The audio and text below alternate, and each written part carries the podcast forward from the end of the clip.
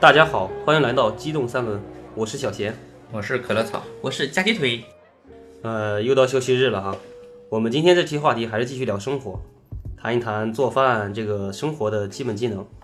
我发现啊，现在大家好像都不把这个技能当做生活的必要保障了。对，主要是现在啊，像美团、饿了么这些外卖平台的这个业务实在是太成熟了，我们呢下单也非常方便，所以呢大家可能觉得做饭也没有太大的一个必要了。所以自己做饭呢、已经变成了现代的生活调味剂，不像父母当年那种作为生活核心一个必备属性，反而更像是一个经验加成。会的话更好，不会的话也无伤大雅。对，其实呢，做饭本身它是一件挺有意思的事情啊，它可能甚至会考验一个人的这些创造力，啊而且包括你的这种手、手脑的这个协调的能力。啊对，所以我觉得，呃，我们呢今天就跟大家聊一聊我们的一个做饭历程，我们是怎么开始做饭的，怎么去学会它，并且喜欢上做饭这件事情。嗯，是的，嗯，对，呃，那我先跟大家讲一下我做饭的这个呃经历啊。其实我做饭很早，我小时候应该是在六七岁就开始做饭了，应该是没有上育红班儿啊，小时候叫育红班儿，不叫幼儿学园，前班啊，我们叫育，我们叫育红班儿。太早了，对我们也叫育红班，我们也叫育对红班。对我，们那会儿叫学前班。就是一年级前上一年学嘛，就让你学学规矩之类的东西，对对对，对，然后学一学数字啊之类的。嗯，我当时做饭就是应该不是六岁就是七岁，但是反正很早。那时候是什么啊？是小时候淘气，跟我哥哥在家里玩儿，玩儿到一半好饿啊，但是父母呢又在田里面干活儿，这想想要不我们也自己学着做做饭。那行啊，做第一道菜呢就是炒鸡蛋。嗯，我相信很多的这个听友和我们应该都应该都一样，做的第一道菜往往是跟鸡蛋相关的，因为很要么就西红柿炒鸡 啊蛋，对这个这个应该都第一个做的菜吧，对，还有蒸鸡蛋糕这种。鸡蛋羹是吧？对、对，当时我跟我哥我们两个人把家里的大海碗拿出来一个，开始往里面打鸡蛋。就是我们家里做的时候会往里面加一点点面，先等你海碗，估估计现在的有的新的听众和小朋友们都不知道啥东西。就就是大碗，就对啊是大碗拿的碗。然后就是我往里面打鸡蛋，嗯，我二哥往里面加了一些面粉，因为把面粉加一点啊，炒的那个蛋出来会特别嫩，然后比较好吃。之前我有一个室友啊，人家会在鸡蛋里面加一点点水，蒸鸡蛋是要加水哎不就炒鸡蛋，他加一点点，他说这样炒的话比较嫩。啊，对你我那个面粉也是先用水调一下，再往里面加，水淀粉啊，你们家这个不是吧？不是就就是是面粉，就是面粉哦，面粉不是淀粉，对，就是加一点水把它溶解了之后再往里面，不然那个面是有那个小疙瘩的。嗯和鸡蛋直接去搅拌的话，嗯，然后它下面一个画面就出现了，我就是我哥往里面加面粉，我说蛋少了，我也加蛋。后来我哥说蛋多了，又往里面加面， 然后你觉得蛋又少，对对，我觉得蛋又少，不往里面去敲鸡蛋。最后这个争执的结果就是那个碗实在是装不下了， 然后我们两个人 那就行吧，就这样吧，也不能倒掉是吧？因为是农村那种灶台，嗯，人就比他嗯高有有一半儿吧，这样。因为我去年啊去过一次，就是我一个朋友家，他们也是那个地方的，嗯他们现在好像也用的还一个大锅，啊对对对用对目前为止，农村的话，对普还遍是还用是在用没灶没有，锅的我。们那儿没这个习惯，我们那儿就没这个东西，我从小就没见过。没见过吗？对，农我村那儿没这个习惯，不都是这样做饭吗？啊北方农村是这样，河北那块儿吧，河北或者就东是北啊在什么什么铁锅炖都是这种东西。对对对对，就是我们就我老家，因为我是河南的嘛，我嗯那个倒没有，那他们怎么做饭呀？农我们就正常的小锅呀。不是呀，他农村那边不是都有那种煤气的那种？我知道不是煤气，但是就是我们是用那个，我记得最老的那种就是水泥砌的一个像灶台似的，然后是上面就有一个大概碗口那么大的一个眼儿，就现在跟蜂窝煤那种眼儿是一样的。哦，那可能然后是有的人烧蜂窝煤那是有钱，没有的话就自己和的那个泥，嗯，然后把泥敲碎了和的那个泥和土，然后烧那个东西。哦哦嗯，我们是那种火，嗯，不像是你们那边完全就是个直接把锅和灶砌到一起那哦种，，对对对，我们是就只有一口锅。然后哥我们就开始做，我哥烧火，我往里面加油。当时第一次做，一点经验也没有。我们那个家里是一个小油坛子，我应该是往里面放了将近半坛子的油。当然烧火也不会烧，一会儿火大，一会儿火小。往里面倒鸡蛋的时候，那个油就直接溅的哪里都是。然后后来算是做熟了吧，一吃的时候发现又没有 放盐。嗯，这是第一次的经历，挺有意义的，我现在记忆深刻。那其实你这个倒不能算是做饭，就是小时候自己瞎玩儿，我感觉是对吧那？你的动机是什么？就饿了，想吃，饿了，饿的。我应该小时候倒没这么淘过这么做饭，但是正儿八经做菜应该是在小学三四年级吧。因为记得比较清楚的是，家里有一年是我外公好像生病了嘛，他们都在医院里面。那天就自己在家里没事干，想着做饭。我其实我小时候挺喜欢吃鱼香肉丝的，就自己学着做。哎，对这一上手就要整这种对，东西就要整这种比较骚的骚操作。我还不是搞的那种，就是现在那种做法，像豆瓣酱什么的需要就没有我，因为那个鱼香肉丝有一个买的那种鱼香肉丝的料，什么鱼香肉丝粉那种料来做。然后做鱼香肉丝的时候，他们上面写的要先把那个肉丝得过油，应该那种油不能烧太热，但是呢，我就把那个油烧得很热，就冒青烟那种。这下肉，下流肉进去以后，直接就那种有点焦的感觉，该捞出来就放一边备用。我不记得当时加了有什么辅料，因为现在不是大概都会加一些什么胡萝卜丝、笋丝、木耳丝那种。嗯嗯嗯，我当时也忘了，我可能加了点红萝卜，其他的倒不知道加啥了。就炒炒完以后加那个鱼香肉丝料，其实一加加完以后，哎，还真有一点点那种味儿。我现在回想起来，这个菜呢还算是稍微成功一点点。然后紧接着自己尝了就感觉有点膨胀了，就要做第二个菜，做西红柿炒鸡蛋。你这个一想不是简单吗？然后就想做这个，嗯，当时完全料没备齐前就开始先放油了，油在火上先烧着，就忘了这个事儿了。就在那边又是切西红柿，又是什么搞鸡蛋，就搞了老半天。结果一想，锅还在那块烧着，一开厨房门那个大黑烟就特别特别厉嗯害，然后赶紧着了是吧？ 没着，倒着倒没着，因为以前小时候家里一排用的是那种蜂窝煤那种煤球那种火嘛，可能火没像现在那个燃气灶那么旺，那个油肯定是很热了，就冒黑烟的那种。然后结果就把那个鸡蛋搅吧搅吧，赶紧往里一倒，一倒歘一下子那个油烟都起来了。然后是再翻过来一看，鸡蛋真的是全黑，就是那种很全黑那种鸡蛋， 这这样很尴尬。 你这不是及时止损，你这就是典型的火上浇油。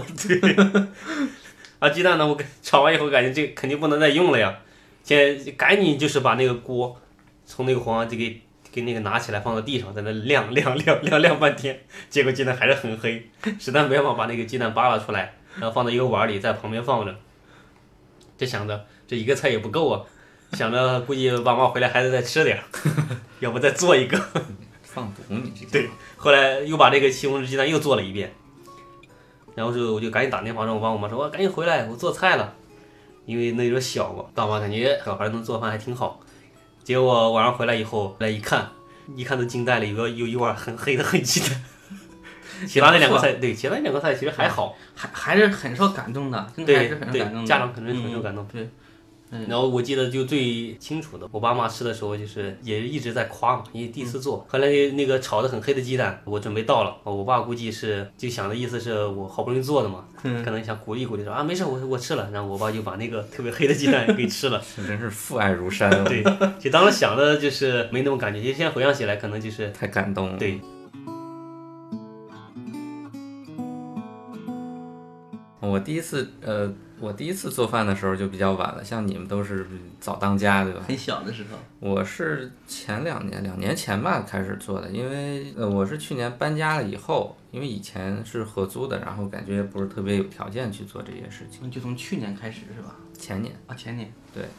然后那有个厨房嘛，你不用白不用。后来想了这个东西，反正我觉得自己生活嘛，总归是一项技能，然后就开始做做饭。我做的第一个菜是应该是可乐鸡翅。我相信啊，如果对一个大龄的人来说，他第一道菜好像大家都是这 这这种可乐鸡翅，就是难度也不是特别就大。是像这种网红的一种菜品是吧？对，反正可乐在鸡初学者里边非常流行的一道菜。对我我挺喜欢做这种可乐鸡翅、嗯红烧类的，因为简单嘛，是的，是反的，正这炒味道的味道也好对吃味道也还好，味道也还好。对也能对，就出是效果。对，比很容易出效果。就而且你尤其你第一次做，当时你也没什么经验，这种东西做完之后效果不错，对你是本身是一个非常好的一个正激励，对，就会让你持续的把这件事情从事下去。倒没有发生太多什么像你们这种比较有意思的事儿，因为已经长大了嘛。我们都是手忙脚乱出事故的。但说起事故，其实我我也出过一次事故。嗯，就是当时我是第一次蒸米饭，然后我当时呢也是刚购入了一些这种烹饪的厨具，电饭锅还没有置入，所以我当时是用一种比较传统的方式去蒸米饭。我用的是一个炒锅，下面装上水，然后烧水，上面一个蒸笼，然后蒸笼上面放一碗米饭和水。后来就放那儿蒸的话，就把这事儿给忘了。呃，等我再去看看的想起来有这么件事情的时候，我过去一看，我的厨房也是冒烟了。然后那个炒锅已经水都已经完全的烧干了，而且当时那个锅也裂了。为什么那个锅会烧裂呢？是因为我当时一直开的都是大火，就最大的火。刚好当时夏天，都是空调房嘛，门关掉了以后就去做其他事情，然后再想起这件事情的时候，已经为之晚矣，锅锅都烂掉了，锅裂了。这种事情是难以避免的。第一次做嘛，都没这个经验。嗯，但现在我做的时候，就会先把所有料先备齐再说，备齐了就以免万一，最后你再做的时候少个这多个那，肯定耽误时间。嗯，当时我刚搬到这个房子以后呢，煤气都不会用，就是煤气不得先摁下去，然后再转一下，然后打火着了嘛。嗯，我就不懂，我就不知道有摁一下，这个上面也没写，我不知道煤气得需要摁一下才可以打着火。然后就转了半天，哎，怎么没火啊？我还跟人家那个那个房东说这个怎么打不着啊？人家说啊，这个是要摁下去的。房东说这小伙子是真没做过饭呀、生活技能实在是太差了。这这个人这种竟然还能活着还能喘气，真是惊为天人。其实说到刚才那种做饭呢，就是自己在瞎玩儿嘛，也没说正式要开始做一顿饭，或者要掌握这个生活的必备技能。对，就是你独立生活的时候，开始自己想着去谋生。对，是。其实我对做饭这个事情，这个技能倒没有特别大的执念。我最开始做的愿景，也就是自己做一点，自己吃一吃。还有比较一个大的一个点，就是这样做的话，可能会省点钱。对对，如果不是为了生存，谁愿意把自己逼得一身才华？对。但后来发现做了有几顿吧，自己想吃点好的，就做点这做点那的，嗯，还发现也不省钱。你比如说我正常出去吃顿午饭，嗯，周末出去吃一顿，比如吃个黄焖鸡，十五二十，你自己在家里炖个排骨，做俩小菜儿，六七十出去了，食材买回来还挺贵。你做一做，手艺也不精湛，做做做做半天，一做俩小时过去了，吃饭都到三点多了，时间都耽误进去了，而且量还掌握不住。你做一顿吧，你基本上都得两顿以上才能吃完。这样的话，反而天天都吃剩饭了都。 对，这个做饭就是一个人、两个人啊，做这个量多了，这个吃不完；量少了又不值得做。我之前就是做过一次那个麻辣香锅，自己去买调料、买食材开始做，钱多钱少先不说啊，嗯，就是这个一做，因为吃哪个东西都哪个东西都想吃，就往里不停的加料，最后就做成了一大锅，一两个人要吃两天，最后实在是不想吃了，到现在我也不想吃麻辣香锅了。嗯，一大锅还以为你要做成最后做成关东煮了。上次看了一个新闻说，想毁掉一个美食最好的办法就是自己做。我也自己做过一次，因为当时是一个朋友送了点儿那个重庆的火锅底料，然后我就想着整一下。当时整完也是一大锅，根本吃不完，但是吧又自己想挺想尝试的，挺想吃的，吃了两顿，后来其实香锅我不会做，我因为我嫌麻烦不说，我也嫌这个东西自己掌握不好。你们都怎么做？其实挺简单的，我觉得就火锅底料，因为火锅底料里边就是什么调料基本上都有了，它只不过不是水煮的，而是炒的。但嗯但那个东但是你西，提前要把那些食材先煮，得煮或者一半遍是吧熟，要要先断生，然后再拿来炒。像你可能是用那个火锅底料做的，我就可能比较麻烦了。我是从源头开始做，你自己做料 都对对，自己先把底料先做出来，然后再去先你这买叫硬核美食家。对买什么葱姜蒜、辣椒、各种郫县豆瓣酱，先去炒红油，然后各种调，调出来之后再把食材放在里面，再去翻炒。你这个太麻烦了。这个麻烦呢，确实是麻烦一些。不过呢，我其实挺喜欢自己做一些，有时候呢做出来也会给家人啊，给自己的朋友们去分享分享。我觉得还是挺有成就感的。对，尤其那会儿我不会做饭的时候，我觉得就承蒙那个腿哥的照顾。当时吃了他很多的那个馅儿饼，啊，对，当时他经常会带一些馅儿饼到公司，然后我就去蹭他的馅儿饼吃，因为当时我不会做饭，然后点外卖实在是点的太腻了，每天就那些东西，就经常你现在点外卖也会花很多时间，实在不知道该吃什么。但那会儿的话，就是对外卖已经很厌恶了，然后呢，就很想吃一些家常菜。加上我跟团儿哥都是老家离得不远，然后饮食习惯也比较相通，所以他做的饭呢，我当时非常喜欢吃，然后也经常去蹭他的吃，导致他那阵子可能都饿瘦了。 可能你再坚持坚持，我可能会身材就会更好一点。就我当时真的是充满期待。然后除了馅儿饼，我当时蹭了团儿哥不少的其他的各种。还好还好，也没有做做太多。我觉得当时最过分的还还要让腿儿哥从家里边带一些，把我看我把餐盒给他，让他从家里把他做好的菜给我带过来。 我可是背了很远的路把饭给你背到了公司，那会儿真是年轻不懂事儿，现在感到了忏悔。忏悔倒也没有必要。如果没有你吃我饭的这段经历，我们可能今天也不会坐在一起来录这个节目。说蹭饭蹭出感情，对。那腿哥应该有十几年的厨龄了吧？这么说来，呃，其实十几年不止，应该是 二十几年。就从 从六岁就已经当家开始做这个，你这说的，今年三十几岁，然后六岁开始二十几年吧。但是炒鸡蛋应该炒了几年，马上呢应该给你办一个什么夹鸡腿从艺三十周年，对我觉得我应该给那个新东方投投喂我的简历。你这话说的，。是新东方还是蓝翔啊？蓝翔也干烹饪的，啊，也有厨师，也有老厨厨。师了，真的。其实每个人从开始做饭呢到现在都会经历一个不断进阶的过程啊。我觉得就是夹鸡腿，儿，你作为一个二十多年这个厨龄的一个老厨师了，我觉得你可以先给我们分享一下老厨子，这个怎么说呢？其实做菜啊，我觉得作为一种属于一种技能。然后你想说这个技能的一个提升和进步啊，那第一呢，你得先喜欢啊。比如说我发现我确实比较喜欢喜欢做饭。嗯。第二呢，我觉得来自于周围或者是朋友的这个鼓励也是很重要的。你比如说我第一次做做饭做的那个炒鸡蛋没有放盐，但是后来我妈他们回来吃的时候，也没有说我们做的不好，反而是鼓励了我们，说做的已经挺好的，挺好的，然后也挺好吃。他们就拿了点盐面在那个鸡蛋上轻轻的撒了一点啊。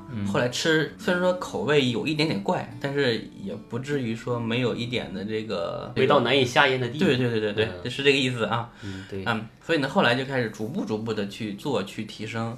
呃，有一次是家里夏天割麦子的时候，我爸妈在地里面干活儿，然后中午就是已经比较晚了嘛，我就在想，那我也会做饭了是吧？我就给他们做点吃的，给他们拿过去。我们那边叫摊咸食，其实就是很薄的那种饼，哦类似于现在那个买的那种鸡蛋饼，但是比它嗯要软一些。当时根本就也不会太会做，最后做成做的东西要说面疙瘩嘛， 有点像，但是跟饼一点儿都都不沾边儿了。反正最后做熟了，给送到地里。我爸妈看见之后可开心了，他们当时就坐在那里就大口的吃，我们看着小孩儿也也很开心，但是爸妈觉得哎呀，小孩儿终于开始知道可以懂，开始体谅他们了，就一直在一直在鼓励，就是你做糊的东西也是刚才跟小贤一样，我我爸也是都都都吃掉了。对，是，也这就是一个需要鼓励和不断进步的一个过程。对，尤其小孩儿，我觉得小孩儿接受这种鼓励，因为这个不是你一个小孩儿这个阶段应该做的事情。完了，你做出尝试以后，你得到一个非常好的反响。对这个时候对对于小孩儿本身呢，我觉得这个也是一个信心的建立。对，对而且就是爸妈给了你这一个充足的试错的机会。对你这一次，比如说通过某个手段或者是某个操作步骤还没做好，你下面就知道，下次做就知道怎么去改正。所以在后来啊，就是在小学的过程中开始逐渐的掌握了做米饭啊、炒菜呀、然后做各种饼啊、面条儿这种，到最后逐步的开始做肉食这种。做菜呢，我感觉得吃的人对你有认可，可能做的人会更开心，就对会对一一不断的往下那个做钻研。是的夸你做的可能会越来越好。是的，你想你辛苦了半天做了一大桌子的饭菜，别人最后吃两口不好吃，对，这样其实对信心打击对很大打击很大但是下别回人你也不敢做了。对，但是你做完饭之后，别人一吃啊，好吃好吃，最后把一菜都吃光了，你的内心其实很有成就感的，嗯很很是开心的。就我感觉认可的话，可能第一个认可自己的还是你自己，只有自己这一关过去以后，才可以敢给别人那个做分享了。嗯，我就做完以后发现这个味道还可以，后来就是尝试性的叫同事来家里吃饭，也做了一次。哎，同事吃完以后，感觉哎味道还也还可以，就对自己的认可度又高以后，慢慢的就发现可能自己也会擅长或者能做这种对各种至少菜肴类的。至少可以出去跟别人说我我也是个会做饭的人。哎，对，就不用做很复杂的。你比如说让我最开始做一些什么炒土豆丝、炒各种丝那种丝，我切是切不过来，是吧？准备这个切的过程呢，估计得一个多小时，将近俩小时。诶刀工是纯练出来的，像我的手手指上就没少挨刀。我也挨过刀，也挨过烫。这个刀工确实得不断的练才行。我目前为止刀工也还不行，但现在还好，比以前起码是你会拿得稳、剁得准。这个要这个要刻意的去练，就是你在切菜、切土豆啊、切其他东西，你得想着我怎么样去把它切的均匀，嗯，切得快。我觉得刻意的去想着怎么去弄它，最后你才能进步。我上次是看朋友圈里啊，有一个就之前公司里的一个女同事，人家老公当当当当当当当，就那种快刀，我都惊呆我了。我说挺厉害啊，说这还厉害，没你还没看见我的刀工呢。我就 说我的天哪，现在这个人都这么厉害的吗？啊啊然后我现在就是咚 咚咚，对，就是最开始我我最开始的时候也是切土豆丝，因为我比较喜欢吃那个炝土豆丝，就切起来先切片儿嘛，切切切完片儿以后再切丝，就下不去手，就是就是不够坚定，然后就是一下一下的切，就像你刚才描述的这样，一下一下地切，很很轻柔的，倾哎倾差斜角度，对，这个差的脚下去它对会对对的差不多了，哎切一下，然后再切一下，就这样不仅慢，而且其实切出来效果也不怎么样。再有一次我在尝试，我要不要换种方式，就开始就是把那个菜刀稍微的再提高一点，嗯然后稍微的用一点那个菜刀本身的重力把它剁下去。当时才找到感觉，对对也对，确实是这种所谓的切墩儿还是怎么的，就是它得剁，你知道吗？不是那个一下下切切水果那种。对对对对，就咔咔咔的这样剁，然后就剁完了以后，再逐渐的向均匀的这个方向去发展。我觉得最后你的炒那个切出来的土豆丝就会比较优秀，我觉得是这样的而且思你路。嗯我我不是，主要这种东西吧，切起来，你像那个胡萝卜、土豆这种都偏圆的东西，最开始切就怕切到自己手，因为它这来回滚来滚去的。嗯后来我是在老家里，我也忘了，应该是我姨还是我舅妈他们说过，土豆先把一面儿给它先切一片儿，嗯，然后是有一个平面儿，对让它放了放稳了，你再切，这样的话它不来滚来滚去的，你这样对切对就对可以更切得更对方便一些。对，嗯这个我的手指啊，我的左手的无名指，因为是摁着 菜的，嗯，这个手指的手指的这个指肚上嗯和指甲上各挨过 一刀，各挨过一刀，指尖差点被切掉，流了好多血。其实做菜，你切菜这个挨刀可能是很正常的。就是有一次想自己做那个红烧茄子吃，结果那个茄子的表啊，皮，茄子不是茄子，确实难切，不是它那个皮，茄子的表皮太光了，对，我当时一用力就切到自己手了。光不说它还容易滚来滚去。对，就那一次，我产生了恐惧感， 就是很长一段时间没有去去做饭，那段时间真的挺害怕，挺怕拿刀的。哎，你会那种的吗？我看人家，比如说切那个辣椒嗯嗯，片，它就是是人家它会会先把那个片开，然后是在里面包籽儿啊的那种的。我看人家网上做饭的或做菜的和家里大人都他都会这么做，嗯会切葱，先把葱片成两半儿，嗯我都是切成两半儿的。对，其实片因为眼睛可能掌握不好那个角度，对，片的话就是真的是要纯练。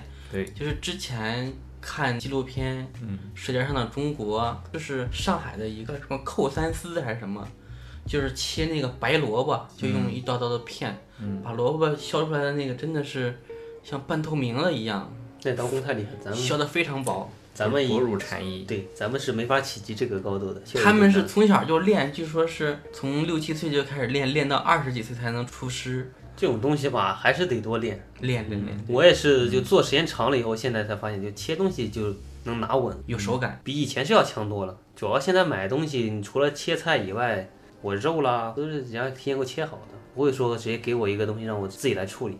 说到肉的话，我们不可避免的一个步骤就是要杀生。对，我觉得呃这个是对于每一个学做菜，尤其初学者来说，是需要克服的一个一个阶段，一个我没杀过生，你没没杀杀过吗？嗯，鱼或者是东西都是人家处理好给我的，哦，我确实没杀过生。我的杀生经验可能就对会你比较熟龄这丰么富长了，了。你肯定是有杀过生的。对嗯，草哥没有吧？呃，我只是杀过虾，而且当时也是非常有非常大的心理障碍，因为它非常的鲜活，就是刚从那个菜市场买来的，啊你买的什么虾？然后不是小龙虾吗？不是小龙虾，就那种鸡尾虾，哦哦然后还有虎虾，就是非常机灵，然后又端在手里又特别滑，然后它你别看它小，它劲儿还挺大的。哦，对对对，那我当时你既然要挑虾线，你还要把它那个虾枪给剪掉，就头上前面有个嗯尖，就我觉得这个东西它还活着呢，然后就不太能下得了手。当时真的是克服了心很大的心理障碍，然后我就想着它挺活。它活着的，完了我抽它的筋，抽这个虾线你也 会不会不太好？我当时最后实在是，而且它活蹦乱跳的，后来我就想算了，我我我要不先给你个痛快吧，哎然潮后就水，没有，我就把他们的头头先切先切掉然后其实这种烹饪方式是不太推荐的，它对这个虾，它会，它其实头里面会有一些虾油啊什么的可能会流出来，然后这种方式肯定是从做菜的角度上来讲是不太好的，但是对于一个初学者来说，先把它弄死了之后再抽虾线对，我比觉得较心理上会好受一比点较。好下手。其实最开始杀生啊，其实是很多恐惧。像我，我自认为我是一个善良的人。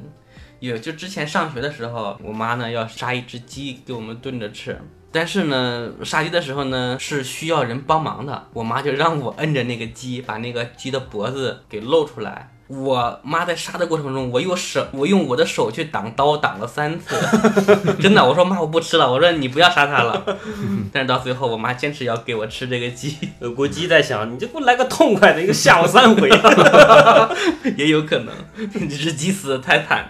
开枪开三回没打 中，把鸡都吓够惨的。嗯到后来我也可以杀鸡了，哎，那你说杀虾的话，你比如说我蒸螃蟹算 吗？当然也算了。啊，但是但是蒸螃蟹什么呀？就是你不用把它放在手里，完了把它你是扔到锅里就不用管了，对，啊开上锅里不火。管，你至少你心理上不会觉得那么的难受。对，说到蒸蟹啊，也是，就是我在家里做螃蟹的时候，我老跟我的家人说，我说这个螃蟹多疼啊，你看硬生生用蒸汽把它蒸死，它太惨了。我每次在螃蟹熟之前，我都这样说一通， 但是吃的时候比谁吃的都 多。比谁吃的都猛。我家里人就老说我，你不要说了，你也一会儿就别吃。我说那不行，含泪吃了两 大只，对，大多数人应该都是这样的。是呀，对他看不了杀生，但是这个肉到嘴里的时候是真真好，的真香。嗯的好吃。对，这个对，相比螃蟹来说，这个像杀鸡、杀猪这种活物这种啊，嗯，其实我都参与过，但是嗯、像杀猪呢，是因为老家是到过年啊或者怎么样杀年猪那种，就然后家里会卖那种。你们你们还会有自己养猪 杀呀？那是小时候，现在现在不养了。小时候是那样。其实我特别喜欢看的就是给猪那个开膛的过程，一扒一扒开看那个整个内脏。对你倒挺重口很重口啊对很你重口太重口了。这个相比这个杀猪啊，这个杀鸡的，就是个人就可以参与了。嗯难易程度比较低啊，那个带来的后果啊，往往能超出你的这个预期。对对。像我小时候有一次杀鸡，其实也不算小了，十几岁了。你十几岁就杀鸡，哎啊，牛逼！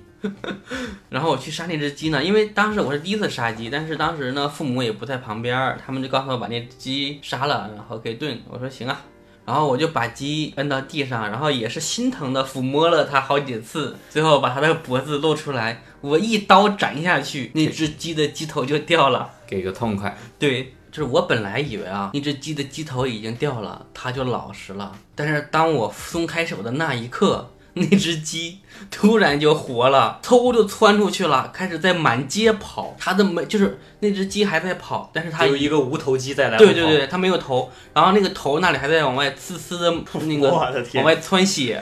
抛头颅洒热血，这个好画邪腥，这个画面啊，在我脑海里 一直印到现在，无头久的久鸡。不能忘记。对他跑得可快了，我哥都我都追不上，最后跑了有那么十几分钟，他可能血流没了，最后一头十几分钟啊！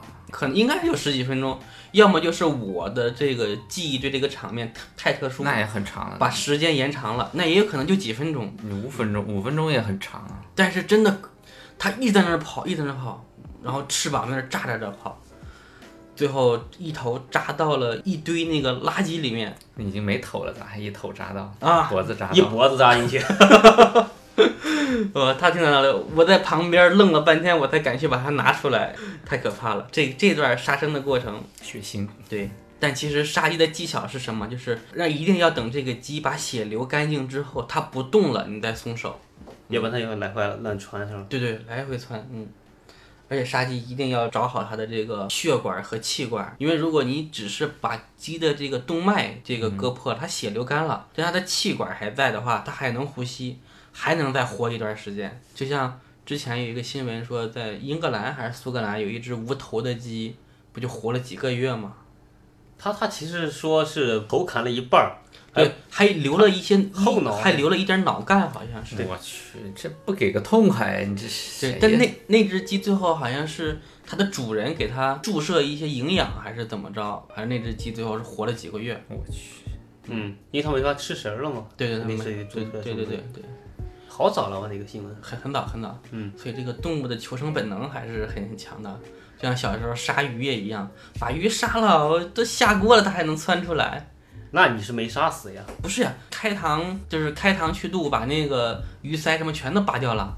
哎，有一个菜叫什么清蒸活鱼还是什么活鱼，那个不知道他们是怎么做的。啊，那个是这样，他是这应该是把那个鱼头那个位置没有做熟，在桌上的时候用热油把它的身上用油去淋熟，但是我觉得这个画面好残忍。还有地方吃活驴那种，就是从驴的身上直接把肉割下来，我觉得这我觉得这种做法实在太残忍了。活什么？活驴，活驴？嗯，不是活鱼吧？活驴我的天，那个怎么搞？就是把把那个驴啊绑在那个柱子上，用刀直接从身上割肉，那太残忍了，我受不了。 是是的，是残忍。这段咱们掐了吧，对我还掐了别播了。 我觉得也是太残忍了。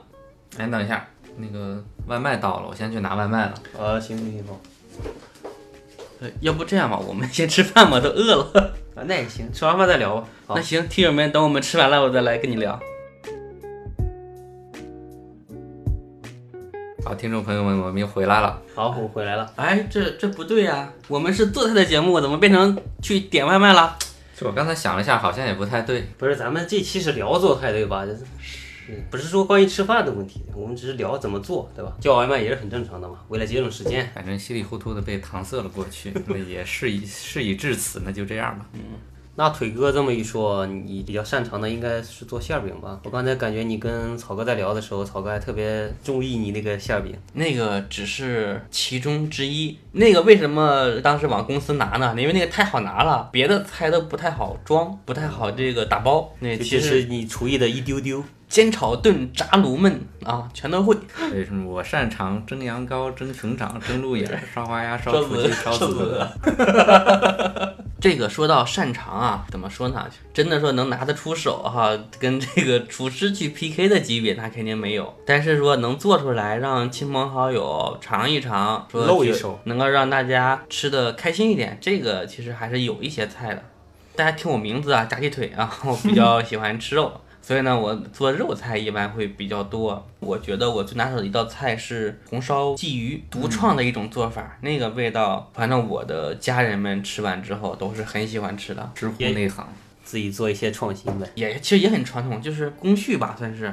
今天方不方便把你这个秘方透露给我们的听众朋友们，以及我也学一学，偷师学艺。呃，不太方便。对这个价值价值连城，不能轻易透露，对吧？有一次，我和朋友一起去饭店里面吃饭，他们那边也有一套拿手的鱼，叫什么葱烧鲫鱼。嗯，然后我们也点了一条。嗯，最后朋友们吃完之后，普遍的评价是不如我做的好吃。你都说了这么好吃了，你还不给大家偷一下秘方？其实不想给大家在节目里面透露啊，是因为这个，因为都是用听的方式，你们也看不见。用口述给大家讲的话，大家可能对一些调料可能也不认识，然后操作步骤、怎么流程都不清楚。嗯，如果大家真是感兴趣的话呢，可以在在评论区里面留言，我到时候会给大家发私信啊，好吧？禁止厨师来学艺。 哎，那我们刚才提到，除了你这个拿手的红烧鲫鱼之外呢，还有一些其他擅长的吗？应该有很多，我就吃了不少，还好，你只是吃了一小部分。只是冰山一角。还有什么呢？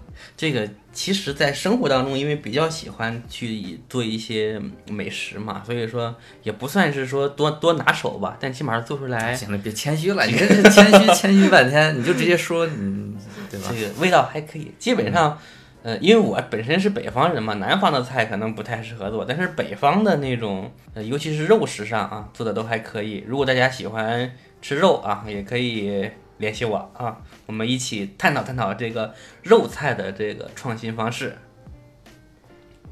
那草哥这边可能是做的时间不长吧，呃，除龄两年，断断续续吧。一般因为平时工作原因，平时基本上不怎么做饭，周末的话偶尔会做一做。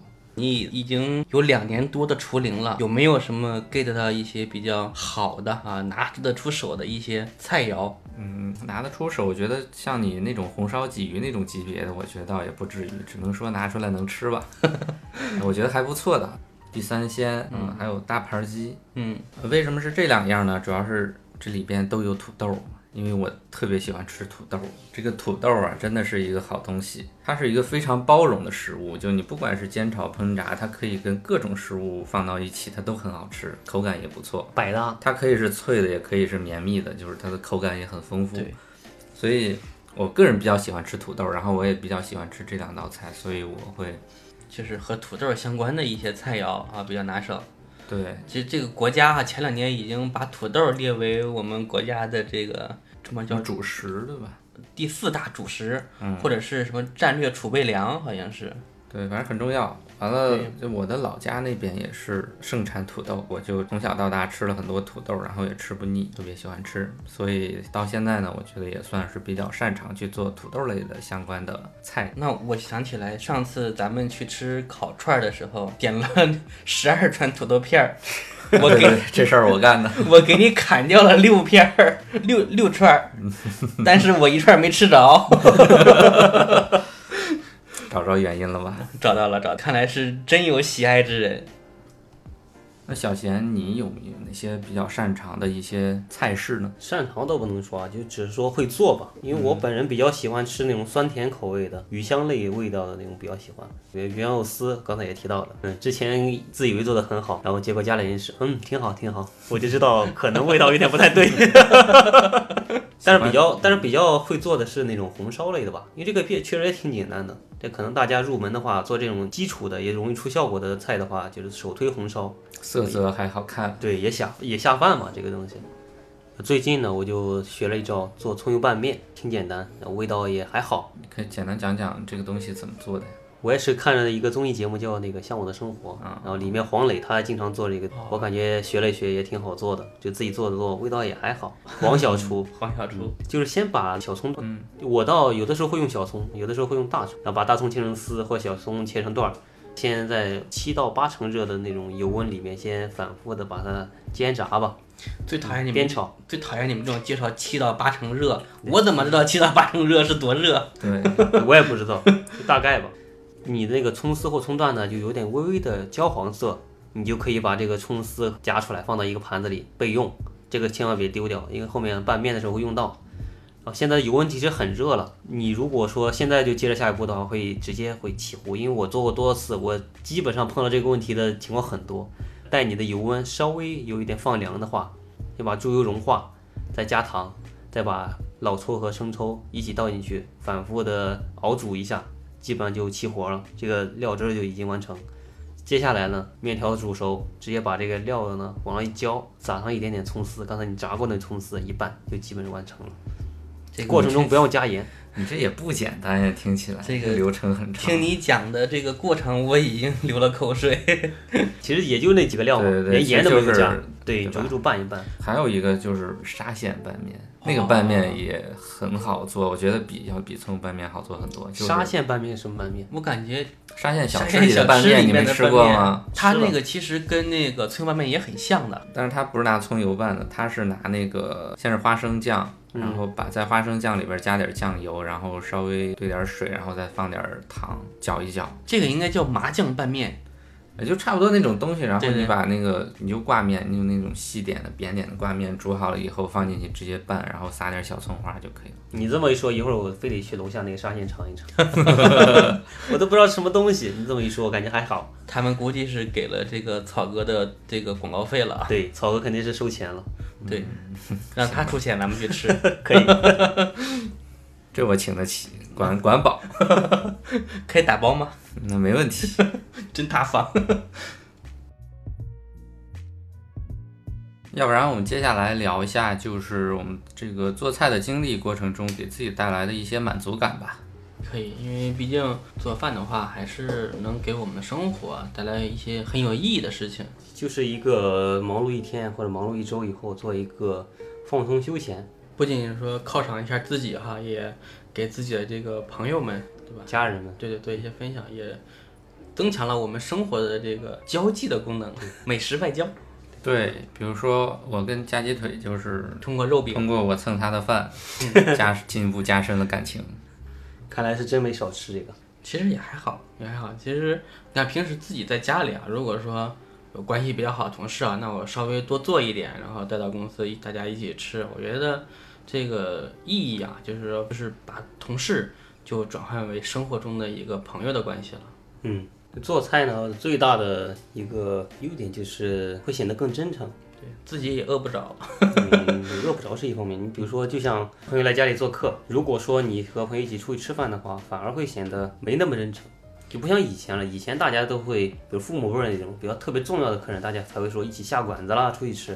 现在反而会有点转变，比如说我有更好的朋友或更亲近的人，我们一起过来，我反而会更乐意说在家里帮他做一顿，这样会显得情感上会更递进一步步说，也会显得你这个人就是没把他当外人。嗯对，对，实际上这个他们说宴会的最高形式就是家宴。其实，在西方，如果说能把你请到家里去吃这个家宴啊，那你和他的关系一定是得到了对方一个非常高度的认可。就至少在我们国家的话，就是美食分享、拉近关系这一块儿是，对对对，对于我们中国的这个各种谈事儿啊，先吃个饭，对你比如说，你就从小的时候，你打开了一包小浣熊干脆面，你一打开一堆手就伸过来了。这个时候其实就是你跟同学拉近感情的一个过程，对不管是你是伸手的那个，还是你是打打开方便面的那个。就是如果在外面的饭局的话，反而会显得会更加偏向于商务商务一些对嗯对就吧好像不把就是没有当自己人一样，对你反而去家里吃对会嗯对显得有一点那种感觉。对我，反正我的房间只接待熟客，你是接客的是吧？嗯，可以这么说。啊，以后给你介绍几个，你这话就说的有点车速都有点快了。听不懂，听不懂就听不懂吧。这怎么怎怎你这是什么情况？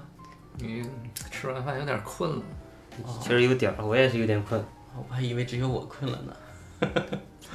看来录节目不能吃饭，对，怪不得那些演员都那么瘦，饿嗯的。要不我们这期先这样吧，那行吧，就先这样吧。下次再有机会吧，我们再接着这个话题，把我们做饭或者有趣的事情嘛，再挖掘挖掘，再跟大家聊一聊。感谢大家收听我们的节目。如果听到这里，说明你对我们的这一档《机动三轮》还算有兴趣，所以不妨把我们的节目转发给你的朋友，也欢迎您能订阅我们《机动三轮》。那好了，再次感谢您的收听，我们下期再见。